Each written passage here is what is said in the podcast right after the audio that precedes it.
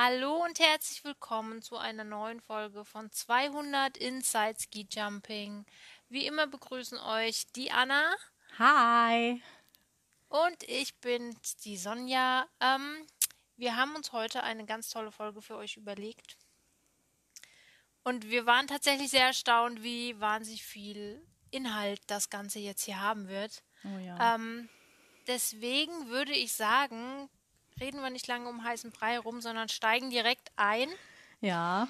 Ähm, Anna, es geht heute um eine Skisprungnation, die ja eigentlich wirklich legendär ist für ihre Protagonisten. Hm. Ähm, und zwar geht es heute um das Team Finnland. Genau. Eine der interessantesten Nationen, glaube ich, die wir uns vorgenommen haben, muss man sagen. Da Ja. ist in den letzten Jahren, sagen wir mal, über 30 Jahren, 40 Jahren echt viel, viel, viel passiert. Also Ja, es gibt viele große Namen, aber es gibt auch viele Schwierigkeiten, Dramen und so weiter. oh Es ja. gibt viel zu erzählen. Es gibt viel zu erzählen. Wir sind gerade noch fertig geworden mit unserer Recherchearbeit, weil wir tatsächlich auch ein bisschen Ey. überrumpelt waren davon, wie viel ähm, es zu berichten gibt. Wir werden es jetzt hoffentlich schön ähm, alles in wunderschönen Häppchen für euch präsentieren und wir starten direkt durch. Ähm, ist natürlich immer so eine Frage, wo fängt man an? Ähm, ich denke, wir haben uns dafür entschieden, oder es war ganz klug, uns dafür zu entscheiden, in Anfang der 80er hier einzusteigen, denn da Genau. geht es auch direkt los mit einem der größten Namen des finnischen Skisprings und insgesamt des Skisprings. Oh ja. Ähm, jeder kennt ihn auch weit über die ähm, Grenzen der Skisprung-Family hinaus. Wir starten mit Martin Nykänen. Genau. Der, der, dessen Jahr hat äh, 81, 82 begonnen oder die Stunde hat für ihn geschlagen. Ähm, da hat er direkt mal in Oberstdorf die, ähm, die bei der Vierschanzentournee gewonnen, hat Gold bei der WM äh, gewonnen, ähm, bei, hat in Bad Mitterndorf beim Skifliegen gewonnen. Also er, er hat abgeräumt ohne Ende und war wirklich, ist bis heute eigentlich einer der erfolgreichsten Springer. Ähm, mit 46 Weltcupsiegen kann er auch noch ziemlich weit mit vorne ähm, dabei sein und wirklich die erfolgreichsten. Der war wirklich zehn Jahre durchgehend eigentlich erfolgreich. Das muss man sich mal überlegen. Das schafft, Ja, glaube ich, auch, schaffen, glaube ich, auch nicht viele. Nee, auf sehr, sehr hohem Niveau. Ähm, gerade diese 46 Weltcup-Siege. Dieser, das war ja Rekord zu dem Zeitpunkt. Vorher hatte niemand so viele und tatsächlich hat das Ganze auch fast 30 Jahre angehalten, dieser Rekord. Also erst Gregor Schlierenzauer hat das Ganze dann noch übertrumpft. Er hat noch mehr Weltcup-Einzelsiege eingefahren, aber wie gesagt, das waren äh, 29 Jahre, die Martin Nüken diesen Rekord innehatte. Und das ist schon echt eine Menge, ne? Das ist echt eine Menge. Und es haben ja äh, insgesamt haben es ja nicht viele höher geschafft. Noch nicht mal an Martin Nykin. Ich glaube, Gregor Schlierenzauer hat ja 60, 70 oder so im Endeffekt. Ähm, Ähm, ich glaube 52, 53 oder sowas. Ah, echt? Ähm, der, ja, weil wir hatten das Ganze doch mal, glaube ich, zumindest in der Folge, dass ähm, die einzige, ja stimmt, in unserer Japan-Folge war das doch, ähm, dass wir festgestellt haben, es gibt eine Person, die mehr Weltcup-Siege, Einzelweltcup-Siege hatte, nämlich Sarah Takanashi mit 60. Stimmt, die war es, die so, Genau. die so viel hatte. Stimmt. Richtig, Ja. richtig. Ähm, ja, Heftig. Ja, und nicht nur die, die Weltcupsiege hat er natürlich, ähm, ist er sehr dominant gewesen, sondern es gibt eine Saison, in der, glaube ich, alles gewonnen hat, was man irgendwie gewinnen kann. Olympisches Gold, beziehungsweise äh, drei Drei. Einzelmedaillen. Nee, ich glaube, zwei gab es damals nur ähm, im Einzel und die Teammedaillen. Team, also genau. alle goldenen Alle. einfach abge, abgeräumt. ähm, den Weltcup-Gesamtsieg abgeräumt. Ja. Ich glaube, zu dem Zeitpunkt hat er auch die Verschanzentournee gewonnen in diesem Genau. Jahr. Genau. Ja, Einfach. mehr kann man halt auch nicht gewinnen. Genau. Also. Ne, das er hat- ist natürlich ähm, Legende. Ja, er hat alles gewonnen, was man äh, gewinnen kann. Gold bei Olympia, alles. Mhm. Ähm, Gerade auch in dem, er hat ja in Calgary war das 88, dreimal ja, wie du sagst, Gold gewonnen. Heftig. Ja, super Und- krass gewesen. Fünf Oh. Weltrekorde aufgestellt. Ja. Ey. Über den könnte man auch also, sehr, sehr viel sagen. Also er hat ein ja. bewegendes Leben gehabt. Auch äh, oh, ja. bis, äh, bis Anfang der 90er, 91, 92 hat er dann aufgehört. Also schon Ende der 80er, sagen wir mal, ich glaube 87, 88 war sein Höhepunkt und dann ist es so langsam mehr und mehr gesunken. Da ist der Stern mehr und mehr gesunken. Da ist er auch alkoholkrank geworden und ähm, das wurde auch immer offensichtlicher. Er hat dann noch 1990 ähm, eine bei der Skiflugweltmeisterschaft eine Medaille gewonnen und hat dann aber im darauffolgenden Jahr dann seine Karriere beendet. Es ist eigentlich relativ kurz, ne, wenn man es mal so betrachtet. Also im Vergleich zu anderen Skispringern, die schon über einen sehr viel längeren Zeitraum eigentlich im Weltcup sind, ja. ähm, ist es verhältnismäßig kurz, aber halt intensiv. Auf sehr jeden intensiv. Fall. Ich glaube, dass das auch so ein bisschen etwas ist, was aufs ganze Leben passt, weil auch im Nachgang Martin Nykenen ja schon sehr extrem gelebt hat. Also er wurde oh, mehrfach zu einer Haftstrafe verurteilt, wegen meistens irgendwelcher Gewaltdelikte. Ähm, und ist ja dann auch relativ früh, vor etwas mehr wie zwei Jahren, dann auch verstorben. Genau. Das, ist, das war sehr traurig. Ja. Ja, das kam auch irgendwie plötzlich. Also ich erinnere mich noch, dass ich dachte, was, was? Ja. Das ist, ähm, das ist sehr traurig, weil ich glaube, wenn man so einen Athleten hat, müsste man eigentlich auch danach irgendwie, ja, wäre schön, wenn man auch danach noch was davon gehabt hätte im, im mhm. Skisprung-Zirkus, gerade im Finnischen, denn da ging es ja danach dann auch ziemlich ab, aber da kommen wir später noch dazu. Ja, genau. Ähm, also die 80er Jahre waren definitiv dominiert von Martin Nykinen. Ja.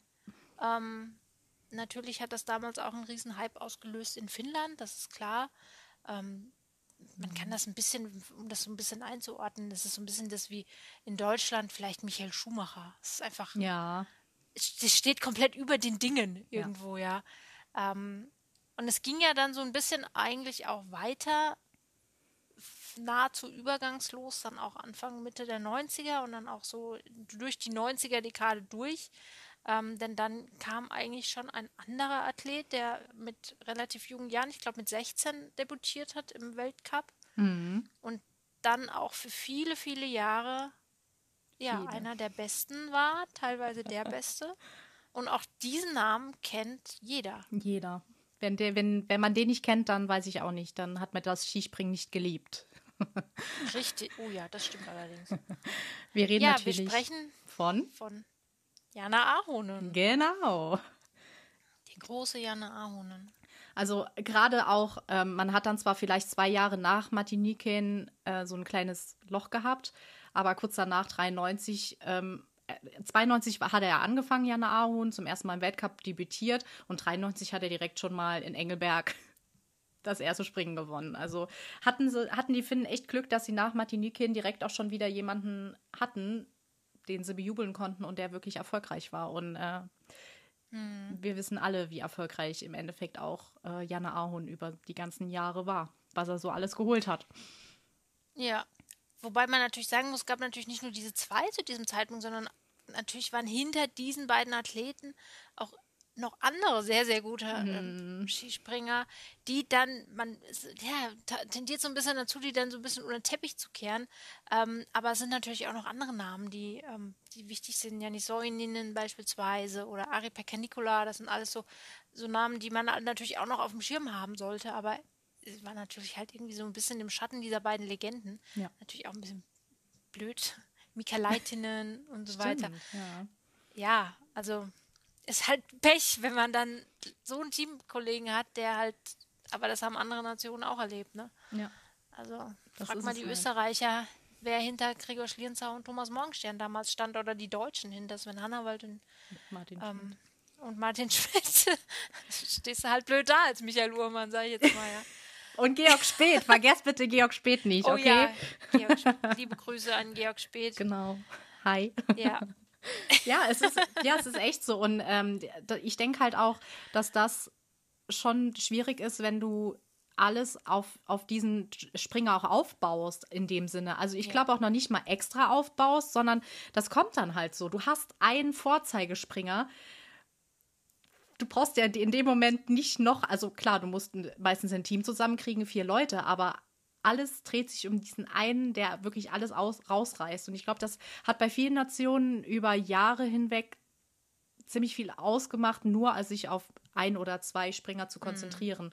Und ich glaube, das hat bei Finnland im Endeffekt auch ein bisschen was ausgemacht oder ja, es gibt ja viele Puzzleteile in dem Ganzen, aber ich glaube, das hat auch viel ausgemacht, dass sie halt viel auf Jana Ahun gesetzt haben. Ja, es, es, es wird halt dann auch häufig alles so drumherum gebaut, gerade in so Nationen, die einfach auch aufgrund ihrer geografischen Lage, ähm, ich meine, Finnland ist ein großes Land, in dem wenig Leute wohnen. Du musst gu gucken, wo die Infrastruktur ist. Und wenn du dann natürlich einen so einen Athleten hast, der, ich glaube, auch später bei, bei Polen, also im polnischen Team mit Adam Malisch, glaube ich, ist das ähnlich gewesen. Dann mhm. hat man das auch so drumrum gebastelt. Wo machen wir die meiste sportliche Infrastruktur hin? Trainingsmöglichkeiten, pipapo. Da, wo Matti äh, Nükin war damals oder eben halt dann Jana Ahon später war. Ja. Ähm, dat, ja, ob das gut oder schlecht ist, weiß ich nicht, sei dahingestellt, aber auf jeden Fall, glaube ich, ist das öfter mal der Fall, dass man das dann. Und in Polen beispielsweise war es damals halt Zakopane zum einen und dann natürlich Wiesla, ne? Ja, genau. Und das macht sich ja. dann im Endeffekt später dann bemerkbar, mhm. wenn dann halt jemand wie Jana Ahon oder so oder auch Adam Malisch oder Matti Nükin, wie auch immer, dann irgendwann halt nicht mehr da sind und zurücktreten ja. und dann auf andere gesetzt werden muss, die dann vielleicht nicht in der Nähe wohnen oder so.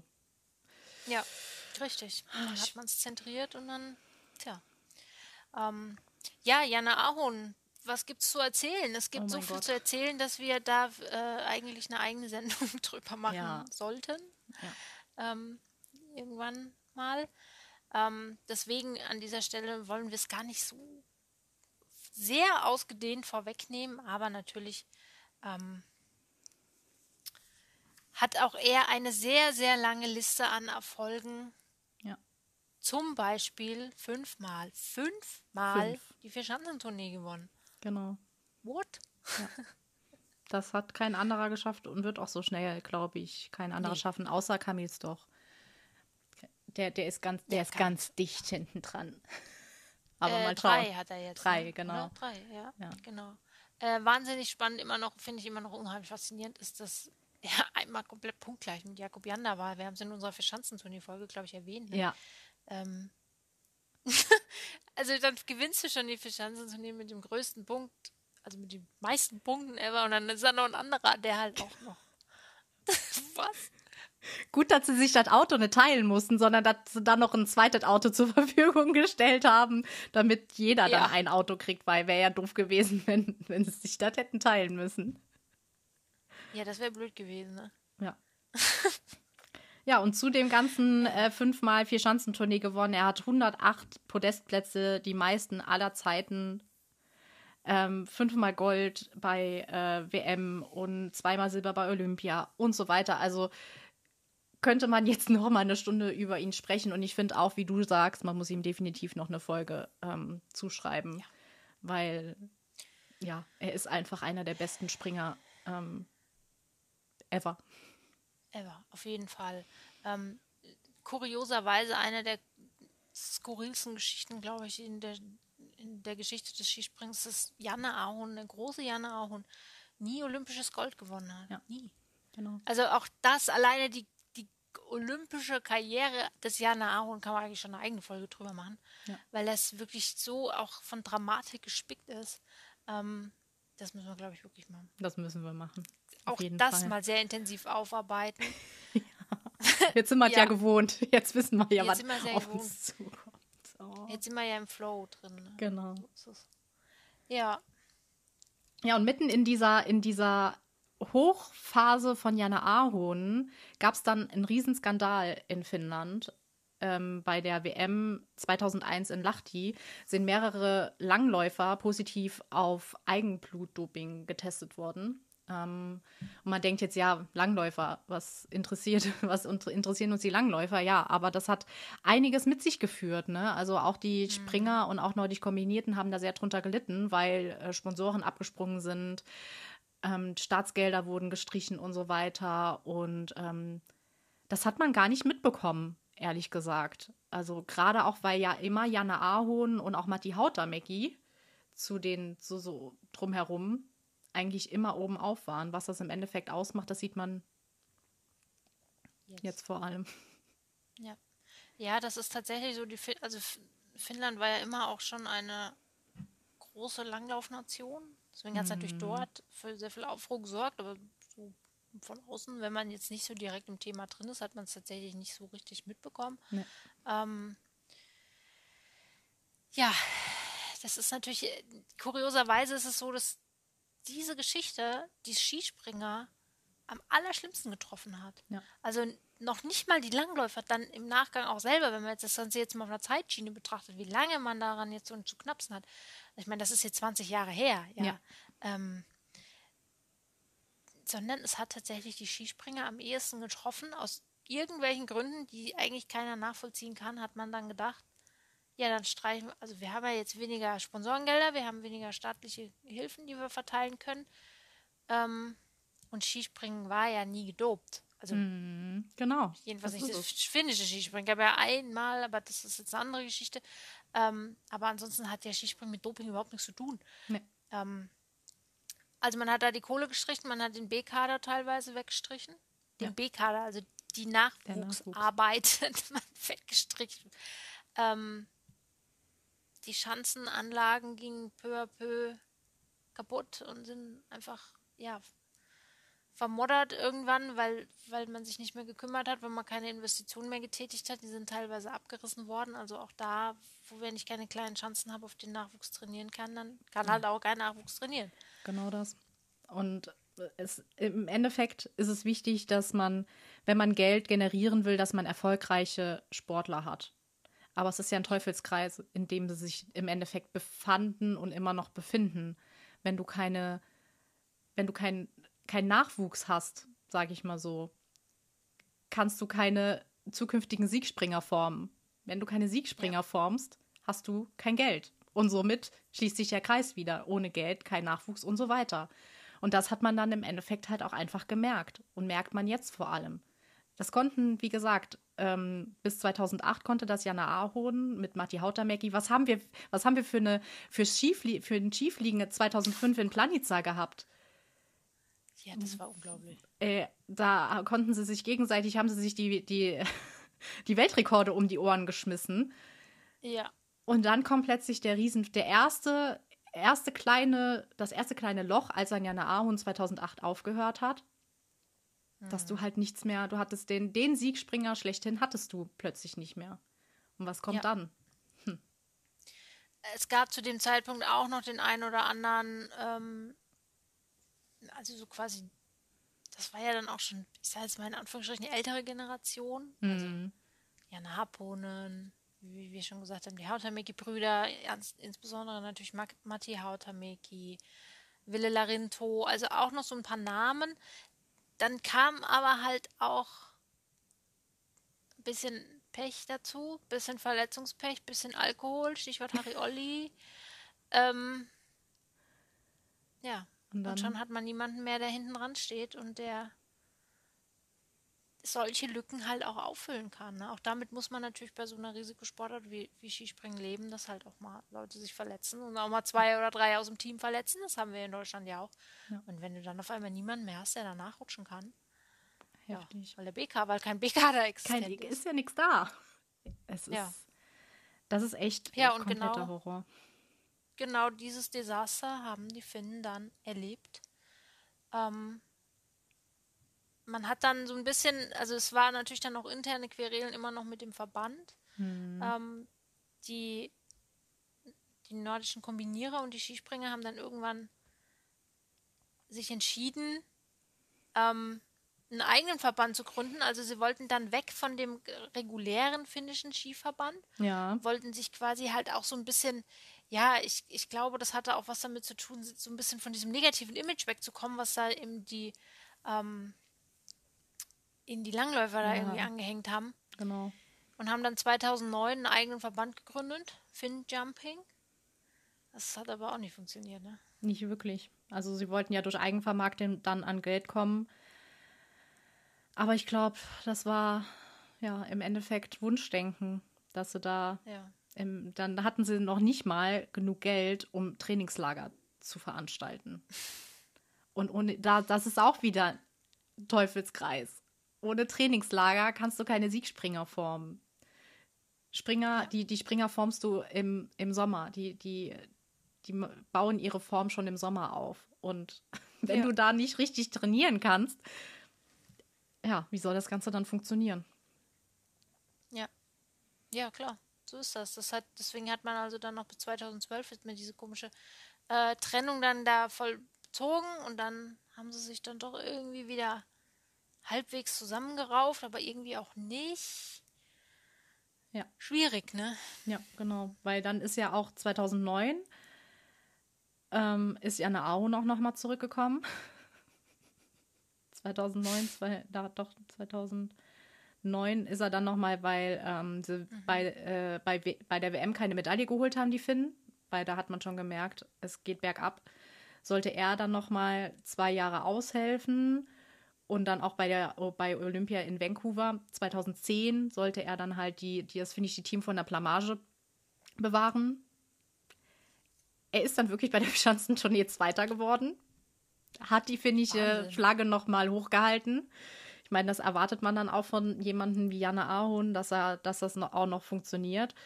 Ähm, er ist auch bei Nach Olymp einem Jahr, Nach nach einem einem, Jahr. Jahr Abstinenz sich wieder dahin zu trainieren, ist aber auch schon aller Ehren wert. Ich meine, der war damals ja auch nicht mehr 23, der war ja, auch schon ein bisschen älter. Genau. Das muss man auch erstmal dann gewuppt bekommen, ne? Ja, und dann hat er es halt auch geschafft bei Olympia. Er hat keine Medaille geholt in Vancouver, aber er ist Vierter geworden äh, im Einzel auf der Großschanze und sie sind Vierter im Team geworden. Das ist besser als, äh, ist zwar auch doof, weil man keine Medaille holt, aber in dem Moment, in der Situation, wo Finnland war, konnten sie froh sein, dass sie überhaupt Vierter wurden, weil ich glaube einfach, dass Mannschaften, dass andere Mannschaften halt auch einfach dahinter waren, die gedrängt haben. Dann können sie mit dem vierten Platz doch sehr froh sein. Und dann hat Janne Ahon 2010, 2011, nachdem alles, nachdem er alles hinter sich gebracht hat, war er dann wieder weg und hat wieder seine Karriere beendet.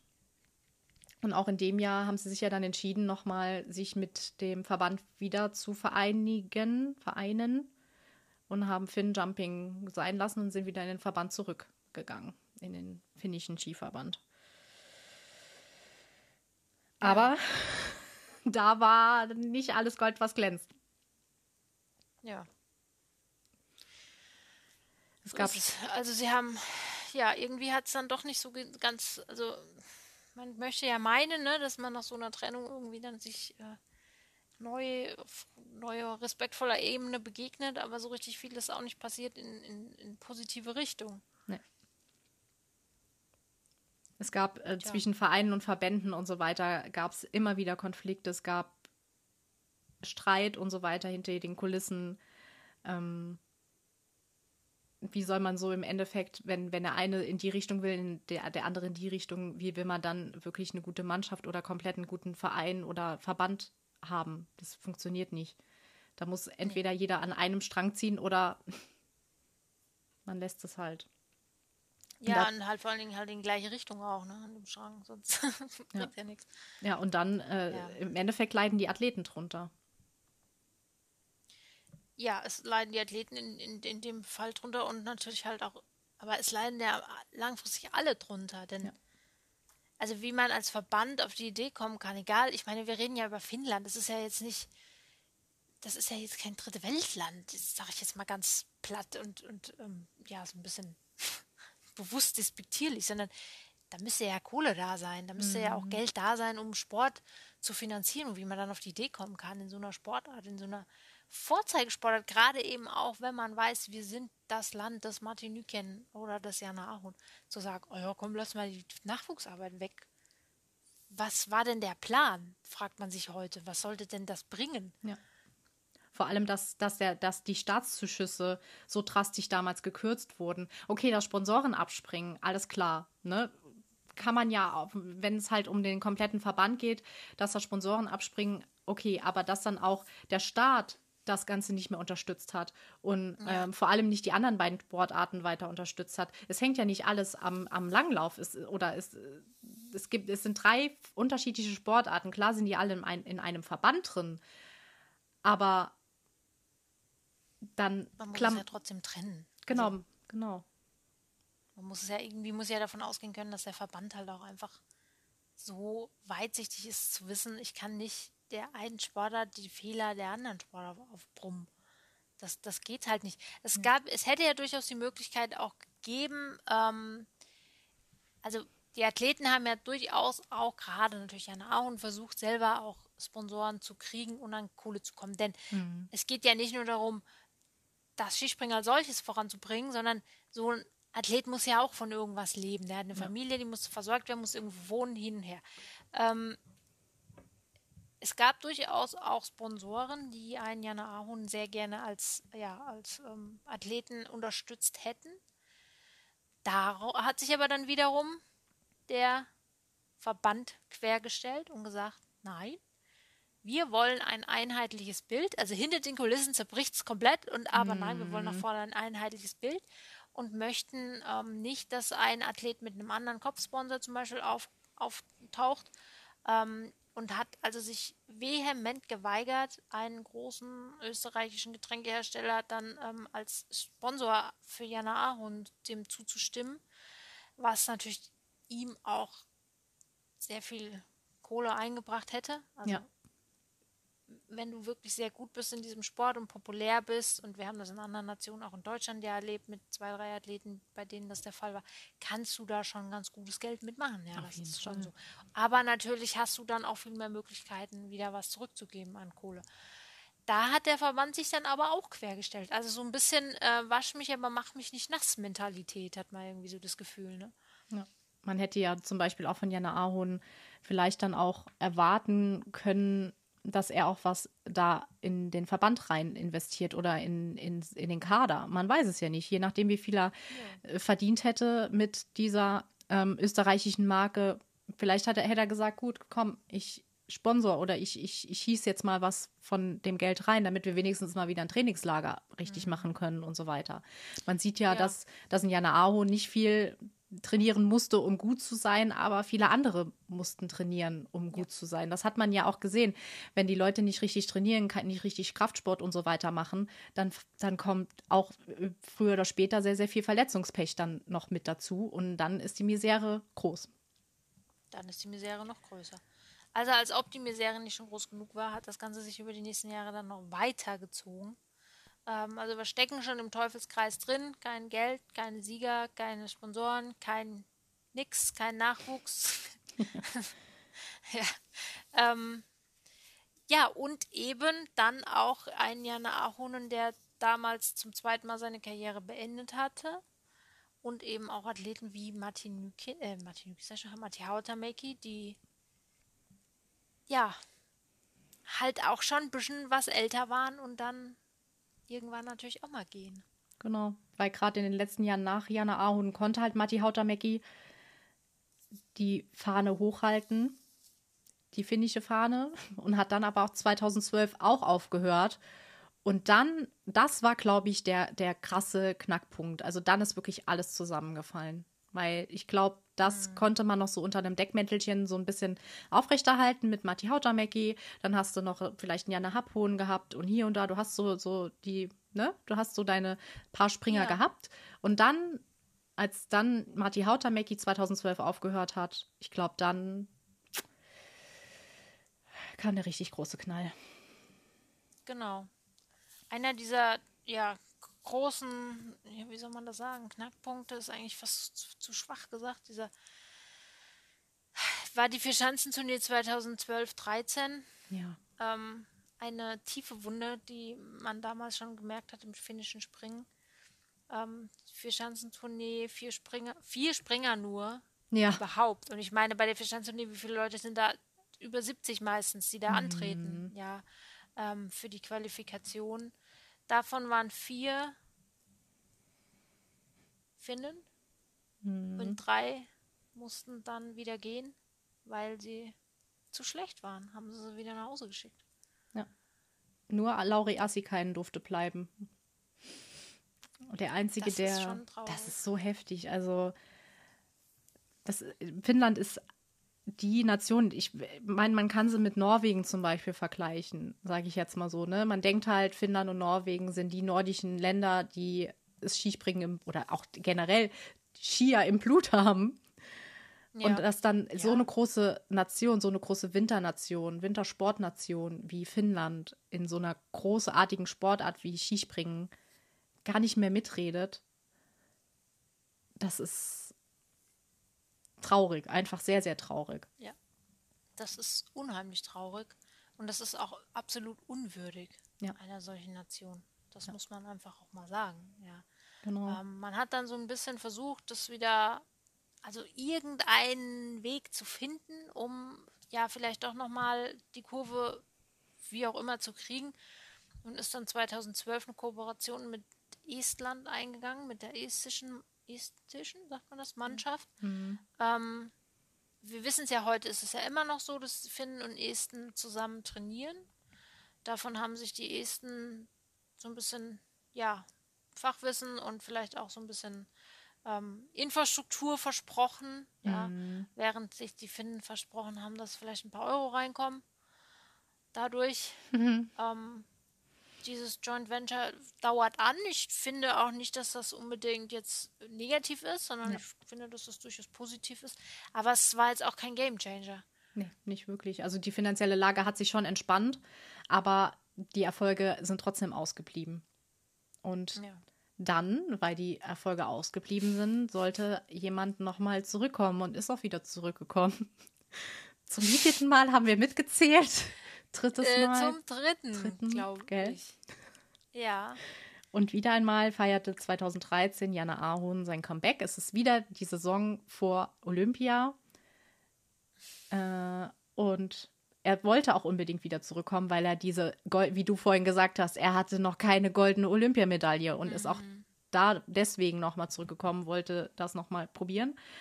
Aber ähm, es hat halt generell nicht dann geklappt und er hat sie keine Medaille bei Olympia geholt. Ich meine, er ist ja dann auch schon ein bisschen betagter gewesen. Also äh, ja. 2009 nochmal zurückzukommen, okay, aber nochmal fünf Jahre später nochmal zurückzukommen zum keine Ahnung wie vierten Mal, ja, dann ist auch der beste Springer irgendwann auch mal äh, ne, am Zenit angekommen. Ja, ist, ist ja dann, genau, wir reden ja immer noch über einen Menschen und nicht über irgendeinen Halbgott. Also genau. ja, auch, auch da hat Jana Aho natürlich dann irgendwann mal ähm, ist dann auch mal Schluss und irgendwann wird es halt vielleicht auch ein bisschen unwürdig. Also ja. da, da bewegt man sich, glaube ich, immer scharf an der Grenze zu, ab wann sollte man es dann auch gut sein lassen, um seine eigene Reputation irgendwie nicht kaputt zu machen. Ne? Ja. Ähm, tja. Keine olympische Medaille für Jan Ahon. Ja, genau. Und immer noch ein riesen, ähm, ein Riesenloch für, also im finnischen Team. Immer noch. Und niemand, im Grunde genommen niemand hinten dran, der es stopfen konnte. Wir haben festgestellt, Jan Ahan war dann wieder weg und blieb dann auch weg. Also das war dann auch das Ende dieser Karriere ähm, dieses Athleten. Matti Hautamäki hat 2012 seine Karriere beendet. Ja, und dann blieb im Grunde nur noch so ein bisschen der, ähm, ich will jetzt nicht sagen der Rest, weil das würde den Athleten natürlich nicht, ähm, es würde deren ähm, ja, Leistung schmälern, aber wir hatten mit Jana Harponen ähm, jemanden, der halt damals, also durchaus ein sehr talentierter Nachwuchsspringer war, mhm. also gar keine Frage. Ähm, allerdings halt auch Verletzungspech hatte. Ja. Großes. Groß. Wille Larinto ist, glaube ich, noch vielen bekannt, der ähm, auch einen sehr schweren Sturz hatte und lange laboriert hat, bis er wieder irgendwann zurückkommen konnte. Ähm, man hat dann Ansi Kolboranta, das war, glaube ich, so der letzte, der so neu ins Team dazu kam, wenn ich, also zumindest mal mein Bauchgefühl mm. sagt mir das, der ja eigentlich nordisch Kombinierer war und dann zu den Spezialspringern gewechselt ist, ähm, der dann auch irgendwann aufgehört hat. Ja, Olli Murtka ist ja irgendwie auch so eine Marke ja. für sich gewesen. Ja. Irgendwie. Also sie waren dann halt weg. Genau. Und dann halt auch die Knieprobleme, die dann halt auch alle hatten, die du jetzt auch aufgezählt hast. Ja. Ähm, da konnte man ja dann, da gab es ja auch so ein bisschen, ja, man hat sich dann halt gefragt, wieso diese Leute so viele Knieprobleme hatten. Und ähm, das war so ein bisschen, zu der Zeit war Pekka, jetzt helft mir beim Namen, Nieme, Niemele. Danke. ähm, Trainer. Ähm, und da hieß es dann auch, dass er vielleicht falsche Trainingsmethoden angewandt hat, dass ähm, er sehr viel auf die Absprungkraft bei den, bei den Springern gesetzt hat und dadurch das Krafttraining viel zu hoch war und damit auch die, die Kraft aufs Knie einfach viel zu hoch war kann man sich ja schon so ein bisschen auch wirklich auch vorstellen, dass es genauso war. Und ähm, da gibt es ja dann auch immer wieder diese Unruhen, ne? Ja. Es hat sich ja dann nicht gebessert, wenn man sich nämlich auch alle anderen Trainer anguckt, die äh, in den letzten Jahren, ähm, in den letzten Jahren, Gott, Jahrzehnten in Finnland waren, sieht man ja auch, dass da einfach es komplett unruhig war. Und so ja. kann ja keine Mannschaft sich entwickeln und so weiter, wenn ständig nach immer wieder zwei Jahre später wieder ein neuer Trainer da vor der Tür steht. So kann man es ja schon fast ja, bei ist, Finnland genau. sagen, ne? Das ist richtig. Ähm, ich würde fast sogar jetzt sagen, vielleicht hat man Pekanimille damals auch so ein bisschen Unrecht getan. Ich kann es nicht einschätzen, aber wenn ich gerade überlege, wir haben das ja auch schon des Öfteren thematisiert, gerade diese Geschichte mit den Knieverletzungen ne? mm. und den Bänderverletzungen, die haben wir ja insgesamt im Skispringen in den letzten Jahren einfach aufgrund verschiedener Ursachen, meistens auch Materialgeschichten und so weiter gesehen. Also vielleicht war er da gar nicht jetzt schuld, in Anführungsstrichen, sondern vielleicht war es auch einfach nur echt ein unglücklicher Umstand oder so. Wissen wir jetzt nicht. Nee. Hat ihn ja, hilft ja nichts, weil Tatsache war, es war nun mal so. Es war so. Ähm, genau. Es ist halt komisch, ja, dass. wie du schon da, da, sorry, dass, dass halt drei Finnen auf ein, also fast auf einmal halt diese Knieprobleme gekriegt haben. Da fragt man sich halt schon so, ist es jetzt Zufall? oder eher nicht. Also, ja. aber ja. Ja, aber auch da muss man sagen, wir haben wir haben es eigentlich auch so erlebt ne, in den letzten Jahren, wenn du mal überlegst. Hm. Was gerade jetzt in Deutschland Verletzungspech war in den letzten Jahren.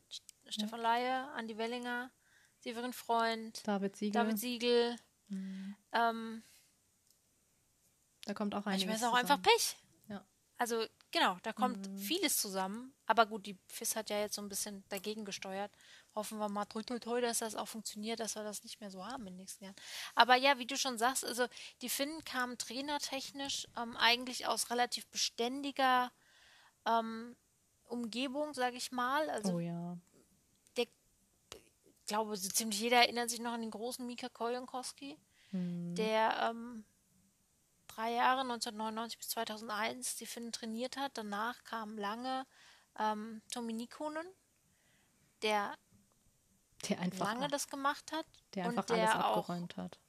Ja, der auch wirklich sehr, sehr erfolgreich war. Also der die, ja. die Mannschaft wirklich erfolgreich geführt hat.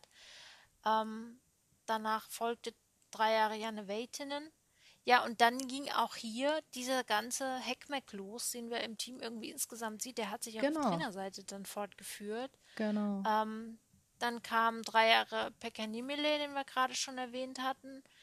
Dann Janni Klinger. Dann kam mit Andreas Mitter der erste und ich glaube einzige, also jedenfalls ja, ausländische Trainer, also mhm. nicht finnische Trainer. Ähm, hat aber auch nicht äh, also was auch immer da die Ursachen dafür waren, dass es dann wieder auseinanderging. Zwei Jahre später ja. äh, Lauri Hakula, der ja auch noch gar nicht alt war hm. oder alt ist zu dem Zeitpunkt. Ähm, seit letztem Jahr haben sie jetzt wieder mit Janne Weitinen den, den sie schon mal gehabt haben, der ja auch durchaus ein äh, erfolgreicher Trainer ist. Er hat ja beispielsweise auch schon Ryo Kobayashi trainiert. Mhm, genau. Ja. Ähm, aber ja, wie du schon gesagt hast, dieser ganze Heckmeck und dieses Hin und Her, das macht die Sache halt auch nicht einfacher. Das ist es halt, wenn dann ein, ein Trainer mal gerade von 14 bis 14, 16, Janni Klinger, der ist wohl wegen Querelen im Verband dann gegangen oder gegangen worden, wie auch immer wenn du dann halt nur zwei Jahre einen Trainer hast oder dann auch nur drei Jahre und dann wieder zwei Jahre oder drei Jahre, immer nur so ganz kurz, das hört sich zwar vielleicht dann lange an, aber für, für einen Skisprungsport sind, mhm. ist, das nicht, ist das nicht lange. Das, äh, da kann ja. keiner sein, sein Konstrukt, sein System so integrieren in einem Team, wie man sich das vorstellt. Also das braucht lange, lange Zeit und die Unbeständigkeit, die es im, im Verein gab, hat sich dann im Endeffekt bei den Trainern auch ganz klar auch noch abgezeichnet. Und ähm, ob das so gut ist, wo sowieso alles schon so ein bisschen am Schwimmen ist, sei mal dahingestellt. Ja, genau, man hat halt vieles aufgerissen. Ich meine, wir können, also wenn wir jetzt mal überlegen, wie andere Nationen, die aus einem oder die in einem ähnlichen Loch steckten, vielleicht aufgrund anderer Ursachen, aber am Ende halt auch Norwegen zum Beispiel oder eben auch wir Deutschen. Deutschland. Also DSV war ja ähnlich ähm, gewesen, wie lange jetzt zum Beispiel Werner Schuster auch trainiert hat, um genau. diese Mannschaft wieder hochzukriegen, weil es ist ja nicht nur, es sind ja nicht nur die drei Springer, die dann im A-Kader oder in der Nationalmannschaft stehen, sondern eben gerade der ganze Nachwuchsbereich, der muss ja auch noch wieder mit rangeführt werden. Und wenn du den halt gar nicht mehr hast, ja, was soll, denn was soll ein Trainer da in zwei Jahren auf die Beine stellen? Genau. Aber das ist, mich erinnert das gerade, wo du Deutschland sagst, auf die kommen wir bestimmt irgendwann auch noch zu sprechen. Aber wenn man sich das anguckt nach der Ära Hess, ähm, 2001, 2002, kam ja kurze Zeit später Wolfgang Steyert, der war dann ein Jahr mhm. da. Danach kam mein ähm, sehr geschätzter äh, Freund Peter Rohwein, der ja dann auch nur ein paar Jahre da war, bis dann Werner Schuster kam, der dann halt, aber ab Werner Schuster kann man sagen, hat sich das ja dann relativiert. Also da, da kam ja dann, obwohl er ja 2008 schon angefangen hat, fing zwar erst später dann mit Severin Freunde und so weiter die Erfolge an, aber da sieht man ja auch, in der, in der schwierigen Zeit haben die auch viel zu oft den, den Trainer gewechselt und es gab Unruhen. Das hat man ja dann auch gemerkt. Ja, das, das ist auch so. Das also, ist heftig. Und das ist auch etwas, was man heute noch kritisieren muss, dass, ja. das, dass der DSV da einfach komplett falsch reagiert hat. Und das Interessante daran ist, und da sind wir jetzt wieder quasi beim Thema Finnland und finnische Trainer, mhm. äh, zu dem Zeitpunkt, als als Deutschland in dieser Krise gesteckt hat, die meiner Meinung nach der Verband mit zu verantworten hatte, auch durch diese Trainergeschichten nicht rechtzeitig reagieren. Ähm, zu dem Zeitpunkt war Mika Kojonkowski ja nicht mehr bei den, also Mika Kojonkowski, der, der Trainer, die Trainerlegende schlechthin, gerade zu diesem Zeitpunkt, ähm, hatte ja damals dann auch aufgehört in Finnland und es war so die Frage, also der, äh, der DSV hätte, hätte ihn. In Norwegen nee, hat er ist dann. Hat er nicht in Norwegen nee, aufgehört? Er ist dann nach Norwegen gegangen. Ähm, der hatte zu dem Zeitpunkt in Finnland aufgehört. Ah, sorry. Ja. Und genau, und der ähm, DSV hat die also hätte die Möglichkeit gehabt, ihn zu engagieren. Mhm. Mika Kojonkowski war zu dem Zeitpunkt halt einfach der Erfolgsgarant. Also du wusstest, wenn ja. du ihn engagierst, dann läuft das wieder. Wie auch immer dieser Mann das gemacht hat, er war ja wirklich tatsächlich selber nur ein sehr mittelmäßiger Skispringer, aber trainertechnisch halt ganz weit vorne. Aber natürlich kostet das auch Geld. Da muss man halt mal was in die Hand nehmen. Wollte der DSV nicht machen. Und dann ist nämlich Mika Kronkoski nach äh, Norwegen gegangen ah, und hat okay. die Norweger in, also über viele Jahre, es hat auch eine Weile gedauert, aber aus ihrem Loch rausgeholt und hat ja es dann ähm, übergeben an Alex Stöckel, der natürlich auch einen ganz tollen Job macht, gar keine Frage. Mhm. Aber du siehst, wo Norwegen heute steht. Ja, ja. natürlich. Ich so. dachte nämlich, der wäre der wäre zu ähm, Werner Schuster Zeiten war der, glaube ich, oder bevor Werner Schuster kam, war auch wieder Mika Kojonkowski, glaube ich, im Gespräch. Deswegen hatte ich das irgendwie im Kopf. Ich glaube, der war nicht nur 2002 im Gespräch, sondern danach auch noch mal, wo, wo man nämlich gedacht hat, oh ja, ja, sein, ja, bitte, bitte, bitte. Und dann haben sie ihn wieder nicht geholt. Also haben wohl dann, ja, das, so wie es aussieht, zweimal ausgeschlagen. Also, oh Gott. Ich meine, ist jetzt ja, alles also gut gelaufen, aber. Ja, aber es ist natürlich trotzdem etwas. Ähm Und das ist halt eben auch das, was verwunderlich ist, dass die Finnen damals, ähm, ich meine, sie hatten ja ihren eigenen Trainer, also, national, also nationentechnisch den eigenen Trainer, von dem man ja wusste, dass er, dass er das schaffen würde. Mhm. Aber natürlich ist das auch so, du kannst halt nicht von jemandem verlangen, dass er deine Nation wieder aus dem Tief rausholt, ohne dass das mit irgendwelchen Schmerzen verbunden ist. Da musst ja. du als Verband halt auch mal Kritik einstecken können und mal investieren können und das halt eben auch mal aushalten. Und wenn das natürlich nicht willst, dann darfst du halt auch nicht so jemanden dann haben. Ne? Ja, genau. Ja. Und die, der, der, der, hält sich ja dann auch nicht lange, wenn er sich gegen den Verband und so weiter dann auch so ein bisschen auf, ich, ich nenne es jetzt mal auflehnt, da kannst du ja schon von ausgehen, dass der nicht lange bleibt. So ist es dann wohl bei äh, Janni Klinger gelaufen, der dann irgendwann mhm. nach zwei Jahren gehen musste. Ähm, da kannst du dir vorstellen, dass es da wohl dann mal darum ging, dass er mal ne, ein bisschen Rabatz gemacht hat. Ja. Ja. Und dann, tschö. Wahrscheinlich auch zu Recht. Ja. Ja. Genau, das wollte man dann nicht. Naja, so geht's halt, so klappt's halt natürlich dann auch nicht. Ja. Ähm, es gibt auch, ich finde das sehr erwähnenswert, dass es nicht nur sehr erfolgreiche Athleten, sondern eben auch sehr erfolgreiche Trainer in, aus Finnland gibt. Wir haben gerade schon über Mika Kojonkowski gesprochen, Mhm. ähm, der heute, glaube ich, für die FIS sogar arbeitet. Ne? Ich glaube, der ist heute im FIS-Komitee Okay. Skispringen zuständig. Ähm, was sehr gut ist, auf Ja, jeden Fall. Also auf da haben jeden wir eben Fall. ein tolles. Es gibt auch noch einen anderen Trainer, der ähm, ja, warum auch immer nicht so vom finnischen Verband irgendwie herangezogen wurde. Vielleicht wollte er es auch nicht, wie man es vielleicht denken könnte, nämlich ähm, Hannu Lepistö Mhm. ähm, inzwischen auch schon etwas betagt, aber auf jeden Fall einer der erfolgreichsten Trainer im Skispringen überhaupt. Ja, auch ein Erfolg. Das war nämlich zum Beispiel, genau, das war nämlich zum Beispiel auch der, der Jan, äh, Martin Nüken damals groß gemacht hat. Mhm. Ähm, er hat verschiedene Stationen, er war in Italien ein paar Jahre gewesen, er hat dann auch Ende der 90er, Mitte, Ende der 90er die Finnen trainiert, er hat Anfang 2000er die, den österreichischen Skiverband trainiert, er hat Polen trainiert. Ähm, er wurde damals auch, und das finde ich sehr ja, erstaunlich, also er war von 2006 bis 2008 in Polen, Mhm. wurde dann also ein paar Tage vor Saisonende da rausgekickt. Der Mhm. polnische Verband ja mitunter auch sehr durch sehr starke Egos äh, geleitet, sage ich jetzt mal. Ähm, Adam Malisch, der zu dem Zeitpunkt, über den müssen wir auch mal eine eigene Sendung Ja, oh Gott, ja, definitiv. ähm, auf jeden Fall, ey. Adam Malisch, der ja zu dem Zeitpunkt auch auf dem Zenit seiner Karriere war, hat Hanno Lepistü dann als Privattrainer noch drei Jahre engagiert. Wow. Also, ja, da hätten sie einen gehabt. Ski- da hätten sie auch einen gehabt, der über wahnsinnig viel Expertise verfügt. Ne? Ähm, Hm. Umso verwunderlicher, wie lange sich diese Krise der Finnen hingezogen hat und das halt irgendwie immer noch tut. Ja. Man fragt sich halt auch, liegt es jetzt am, am Verband oder am Verein, dass so jemand nicht nochmal zurückgekommen ist? Wollte er vielleicht auch nicht mehr sich das antun, weil er vielleicht auch von den internen Querelen wusste und wusste, dass er sich nicht so ausleben kann, wie er es sich vielleicht denkt oder will oder wie er es früher machen konnte, wo es vor 2001, sage ich jetzt mal, vor diesem ganzen Skandal. Will man dann da überhaupt trainieren? Das ist halt auch so die Frage, Ja. ne?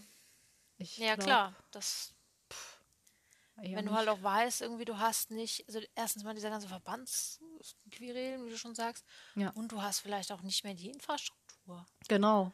Da fängst du ja bei Adam und Eva an, Ja. die zu trainieren. Hast du da wirklich Bock drauf? Kann ich mir schon auch vorstellen, dass du da irgendwie sagst, oh nee, ey, das tue ich mir jetzt auch nicht an. Ähm, da wirklich wieder ganz beim Urschleim anzufangen, alles wieder aufzubauen, was da über Jahre kaputt gegangen ist. Ne? Insofern durchaus ähm, finde ich auch von all den, ähm, ja, den, die wir jetzt erwähnt haben, hoch anzurechnen, dass sie sich überhaupt dahinstellen und sagen, okay, ich versuch's. Ja, genau. Sie haben es ja. man, man merkt ja auch, ja, äh, an den Erfolgen vielleicht jetzt nicht so, aber ähm, ich denke, jeder, alle haben ihr Bestes gegeben. Auch die Springer haben Ja. das abgerufen, was sie abrufen konnten in dem Moment. Und ähm, ja, man sieht an den, wir haben uns auch die Gesamtwertung mal angeschaut, um mal zu gucken, wie sah es denn dann generell aus mit den finnischen Springern. Puh, das äh, war doch sehr überraschend. Also ähm, ja, wir wussten, dass die Ergebnisse nicht die tollsten waren, aber dass sie so schlecht waren, ähm, ne, hat uns dann doch ein bisschen, ein bisschen überrascht. Also der ähm, Ja. 2013, 14, jetzt muss ich nochmal auf meinem schlauen Zettel gucken, ähm, war Ansi Koivurandt als 19. im Gesamtweltcup bester Finne. Das war ja dann schon mal wenigstens irgendein Ergebnis ne, unter den besten 20. Und dann ähm, hatten wir den nächsten ähm, 2018, 19 auf dem 25. Platz Anti Alto. Dazwischen immer pff, 50, 40, 50 und so weiter. Ja. Meistens auch nur noch nicht mal vier Leute, sondern meistens zwei oder drei Springer, die es unter die besten 70 geschafft haben.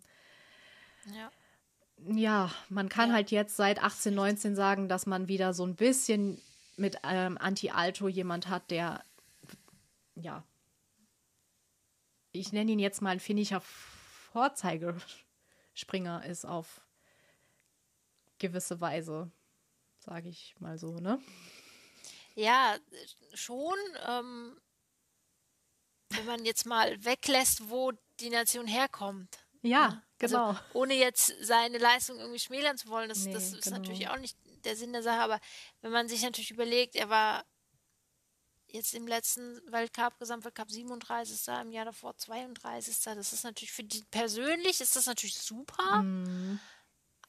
Aber wenn das, wenn das dein bester Athlet ist, den du hast, dann ist es halt, gerade wenn du Finnland bist, schon echt ouch irgendwie. So. Heftig. Und ich habe dann auch mich, mich mal hingestellt und dachte, okay, wollen wir mal den Teufel jetzt nicht komplett an die Wand malen? Vielleicht ist ja in den letzten Jahren was passiert. Ähm, und da kommt jetzt eine Armee an Athleten angerückt, die äh, super gut ist und die aber jetzt noch im COC festhängen. Ja. Aufgrund. All, nee, ist leider keine Armee an tollen Athleten. Also auch da ist. Ähm, in der letzten Saison war Etunusiainen mit als 23. Ähm, ja, Komete 34. Das ist natürlich, man muss das immer in Relation sehen, diese COC, also Continental Cup äh, Gesamtwertungsergebnisse, weil natürlich die Athleten nicht nur strikt im Continental Cup springen, sondern auch mal im Weltcup zum mhm. Beispiel unterwegs sind oder mal zu Hause im Training oder irgendwas anderes, sodass sie nicht immer straight alle Dinger durchgehen, alle ähm, Sprünge machen oder alle Stationen durchgehen. Aber es zeichnet sich schon echt ein Bild, wo du denkst, oh liebes bisschen. Also da ist, da ist echt nicht so viel zu wollen, ne? Also Richtig. auch Namen wie Andreas Alamomo, Nico Kütusau, der war im letzten COC gar nicht gelistet, im Jahr davor. Ah ne, der war letztes Jahr im Weltcup 50. Genau. Davor war er im COC 63. Das ist alles echt lame, ne? Ja. Und das sind halt, also davor sind alleine schon irgendwie 15 Österreicher platziert oder irgendwie mhm. was. Also andere Nationen haben eine haben eine solche in Anführungsstrichen Armee und die Finnen haben irgendwie nicht Die Finnen gar nicht. Also man merkt, dass noch nicht mal irgendwie ein Licht am Ende des Tunnels ist, dass man sagen könnte, so okay, richtig. da kommt jetzt was, da kommt jetzt wirklich ja. was. Da, das ist, ist schwierig. Also ja, im mhm. Endeffekt kann, kann man froh sein, dass man Anti-Alto hat, wenn man das jetzt mal auf ja, die, die Messlatte ein bisschen runterlegt. Er war letztes Jahr ähm, in, zu Vierschanzenturnier 20 2021 ist er 15. in dem Vierschanzentournee Gesamt Dingsbums Ergebnis geworden. Er war, das war das beste Ergebnis, das muss man sich mal vorstellen. Achtung, das war das beste finnische Ergebnis seit 2010, 2011. Da war nämlich Matti Hautamäki siebter geworden. Das ist also zehn Jahre her, dass ein Finne bei der Vierschanzentournee einen guten Platz und da noch einen Top-Ten-Platz gemacht hat. Das ja. ist, wie du schon sagst, als ob man von einer anderen Nation redet, als ob man von einer, mhm. keine Ahnung, ne? Man redet, man denkt nicht, dass man über Finnland, über eine Skination spricht. Nee. Ja. Das ist, ja. das bricht einen wirklich das Herz. Das also ich hätte läuft. nicht gedacht, dass es so ernüchternd ist, ehrlich gesagt. Ich dachte wirklich, ja. okay, das, diese harten Jahre, die hatten sie, ja, das haben wir, aber jetzt kommt so langsam wieder was. Aber wenn man sich das jetzt mal so betrachtet, ohne dass wir das wirklich, wir sind echt Fans von jedem Einzelnen und ja. freuen uns über jeden Sprung, der weit geht und so weiter. Aber wenn du das mal gesamtmannschaftlich betrachtest, mal nüchtern betrachtest, dann das wird noch Jahre dauern, bis da mal wieder eine ordentliche Mannschaft steht. Denn ein Anti-Alto macht ja auch noch keinen Sommer. Also, nee. ne? sondern einer alleine bringt es ja nun nicht, sondern man braucht ja halt wenigstens mal ein bisschen Bandbreite an, an guten Athleten und ähm, ja. die ist jetzt nicht unbedingt in Sicht. Nee, weil ja. ich denke halt immer noch, dass zu wenig Geld da ist, weil halt die Erfolge fehlen. Aber Erfolge können halt nicht passieren, wenn kein Geld da ist. Also dieses, ja. dieses ganze Konstrukt, ähm, es war auch wirklich, muss man noch mal sagen, ähm, die Recherchen ich glaube, es war noch nie so chaotisch, ähm, ja. was zusammenzusuchen als von den Finnen, weil man gar keinen Anfang, gar kein Ende gesehen hat. Und da hat man auch einfach gesehen, wow, da war so viel los und da ist so viel im Argen. Und äh, das liegt zwar schon einige Jahre zurück, aber das wird Jahre dauern, wirklich sehr, sehr, sehr, sehr viele Jahre, um das wieder aufzuarbeiten. Ich hoffe, wir kriegen es noch mit sage ich jetzt mal ganz krass gesagt, ähm, Ja. dass Finnland wieder oben auf ist. Das wird man denen echt wünschen, weil man echt tolle, tolle, tolle Erlebnisse hatte mit den Finnen. Aber ähm, es ist im Moment echt ein Trauerspiel. Ja, das ist so. Ähm, ich bin wirklich ähm, irgendwie so ein bisschen ernüchtert. Ich finde es echt schade, weil, also, dir wird es wahrscheinlich ähnlich gehen. Wir haben ja beide ungefähr gleichzeitig angefangen mit Skisprung zu gucken. Das war ja auch noch so die Zeit, ne? Der, Ja. der Finnair, also Ja. die großen Flieger und ähm, das war einfach so toll und man braucht so dringend diese Nation auch wieder. Das ist einfach so tragisch. Und vor allem, wenn wir jetzt mal echt optimistisch sind, ich, ich würde sagen, wir brauchen noch mindestens, also die nächsten vier, fünf Jahre, bis eine solide Mannschaft, wenn, wenn die Arbeit so weitergeht und wenn der Verband auch Kohle springen lässt und alles wirklich ideal läuft, wird das noch vier, fünf Jahre dauern. Und wenn du dann mal zurückguckst, wann das losging, dann hat man da 25 Jahre lang gebraucht, um das wieder rauszubringen. Das zeigt auch nochmal die wahnsinnige Sensibilität dieser Sportart Ja. und wie wichtig es ist, dass die Verbände wirklich das auch ernst nehmen und nicht einfach nur wegen Geld irgendwas wegstreichen, sondern sich bewusst darüber sind, dass du wirklich diese Fehler sehr lange bezahlst. Definitiv. Und das Ja. noch resultierend aus einer Sache, wo die Skispringer nichts für können. Das ist ja noch, das, Genau. das tut ja noch mehr weh. Ja, ja, genau. Damit ging das los. Ja. Also, Ja. Ne? so, Es das war eine lange Folge. Ja. Ähm, ich hoffe, sie hat euch gefallen Hoffe ich auch. und ihr seid jetzt ein bisschen mehr im Bilde, was das Thema ähm, Chaos in Finnland angeht. Mhm. ähm, wir konnten so ein bisschen, zumindestens, es, wir hätten noch, wir könnten jetzt noch drei Stunden weiter labern darüber. Aber ähm, ja, ich glaube, das ist erstmal so das Notwendigste gewesen, was es zum Thema zu wissen gibt. Und deswegen, wenn er wieder an der Schanze steht oder vor dem Fernseher sitzt, wenn es wieder losgeht, jubelt einfach den Finnen zu. Sie haben es wirklich Ja, verdient. Und wirklich. ähm, supporten und unterstützen. Und ja, genau. Definitiv. Ja. Und dann schauen wir mal, was in den nächsten Jahren mit den Finnen wird. Wir drücken ganz fest die Daumen, dass es wirklich nur fünf oder sechs Jahre sind, bis sie wieder mm, mehr. Vielleicht auch kürzer. Vielleicht auch kürzer, vielleicht auch länger, mal schauen. Aber wir drücken die Daumen und hoffen, Ja. dass sie ganz, ganz bald wieder oben im Tableau stehen und nicht irgendwo ganz, ganz weit unten.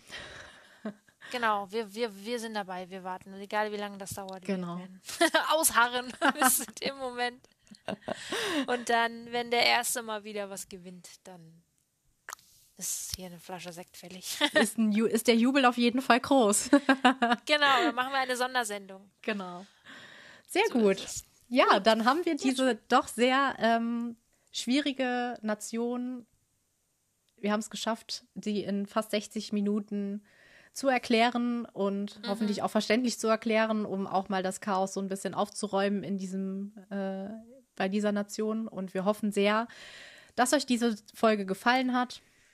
Lasst gerne wieder eure Kommentare, eure Likes und so weiter da. Wir freuen uns immer sehr über Feedback. Und dann hören wir uns Genau. schon bald, bald wieder mit einer neuen Folge. Genau. Dann Bis macht's mal gut. dann. Bis bald. Ciao. Wie baut man eine harmonische Beziehung zu seinem Hund auf? Puh, gar nicht so leicht. Und deshalb frage ich nach, wie es anderen Hundeeltern gelingt, beziehungsweise wie die daran arbeiten. Bei Iswas Dog reden wir dann drüber. Alle 14 Tage neu mit mir, Malte Asmus und unserer Expertin für eine harmonische Mensch-Hund-Beziehung, Melanie Lippisch. Ist was, Dog? Mit Malte Asmus. Überall, wo es Podcasts gibt.